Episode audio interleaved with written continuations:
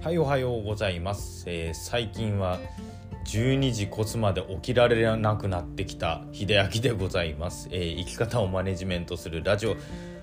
年明けもねいつも通り配信していきますのでよろしくお願いします。ねやっぱりこの年になってくるとねというかまだ37なんですけどもなかなかね12時越してのまあ時間っていうのはなかなか起きられなくなってきたっていうのがねすごく悲しい。まあ年のせいなのかね悲しいことではあるんですけどもねなんとかなんとかまあそこまでね無理して起きる必要もないんですがねまだまだ若くいたい、まあ、秀明でございましたということでまあ昨日はねあの明けましておめでとうございますということでとりあえず年明けの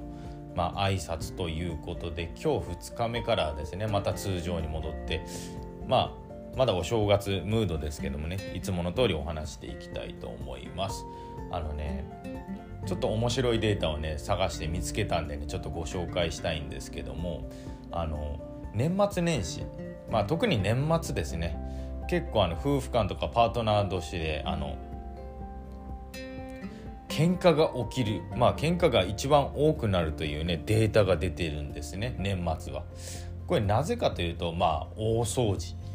によってまあ喧嘩がね起きてしまうというデータがね起きてありましてまあパートナーと、まあ、年末に揉めてしまう第1位が大掃除まあそれ以外だとまあ飲み会だったり飲み過ぎだったりとかですねまあがあったんですけどもダントツで大掃除が多かったんですね。で大掃除で思い浮かべたんですけどね結構ね年末になるとねまあおそらくお父さん方ね結構洗車とかね外に出られるんですよ。まあすごくね分かりやすい感じじゃないんですかね。まあ要するにうちにいても喧嘩になるだけだから結局追い出されてしまうっていうねまあちょっと悲しい、まあ、現実ですねまあデータと照らし合わせるとやっぱりそうなんだっていう感じなんですけどもまあこれに対してねまあ揉めない方法というかそもそもの心構えをねちょっとまあ年末の揉める原因をねまあなんとか防ごうというまあなんでしょう心構えがあるんですけどもこれはねいつも通り使えるんでいつでも使えるんでこれはぜひね年末の大掃除だけじゃなく、まあ、日常で使っていただきたい心構えなんですけどもまずねあの前提条件として男性と女性は脳の作りが違います。もうこれははっきりしておきたいというか、まあ、これはね前提として覚えてもらいたいところなんですね。でじゃあ特にまあ今挙げた年末の大掃除でじゃあ何で揉めるかっていうとまあ男性の方からしたらね結局どこ掃除したらいいか分かんないんですね常日頃あの多分家事やられている男性ってまあ昔よりは多くはなったと思うんですけども今はねそんなにね今でもそんなにねまだ認知が進んでないのかなと。で男性はまあ指示してほしいしむしろそのまあ指示しなくても取り掛かられる男性でもまあ目安というかどこまでやったらいいのかっていうのは知りたいんですね。なのでまあ男性ができることってまずどこをどれだけやるかってことを聞いた方がいいです。で女性はね多分揉める原因としてはそれぐらい分かってよとかいつもやらないから分かんないんでしょっていうような感じであとね自分がやらないと気が済まないっていう方ね結構あの大掃除とかまあ特にキッチンとか家事関係は女性の方多いと思うんですけどもあの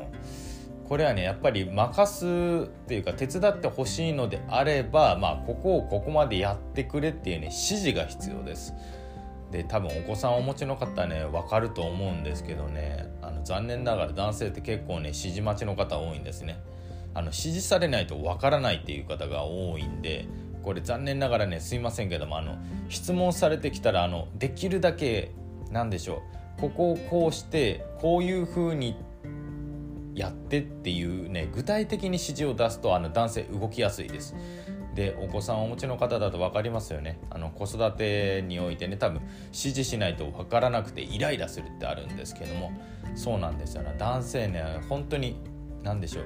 理屈で説明された方が男性は分かりやすいです。こうこうこうなるとこうだからこうだよって言われると。なので掃除においてもそういうことをねまあちょっと理屈っぽく説明していただけるとありがたいかなっていう、まあ、同性の僕からしてもそう思います。まあこれは、ね、脳の作り方によ脳の作りによってまあこういうふうに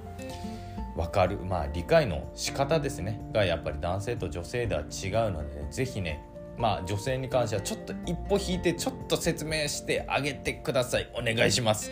ということでまあ年末に関するねパートナーが揉める原因第1位の大掃除。まあこれについてね揉めない方法をちょっとお知らせしましたけども。まあ日常でもね何かしてほしいということがあればまず男性は細かく聞いてみる。で女性はすいませんが細かく教えてあげる。教えていただくといいかな。お願いっていう感じです。ということでちょっと参考にしてみていただければなと思います。ということで最後まで聞いていただいてありがとうございました。それではまた。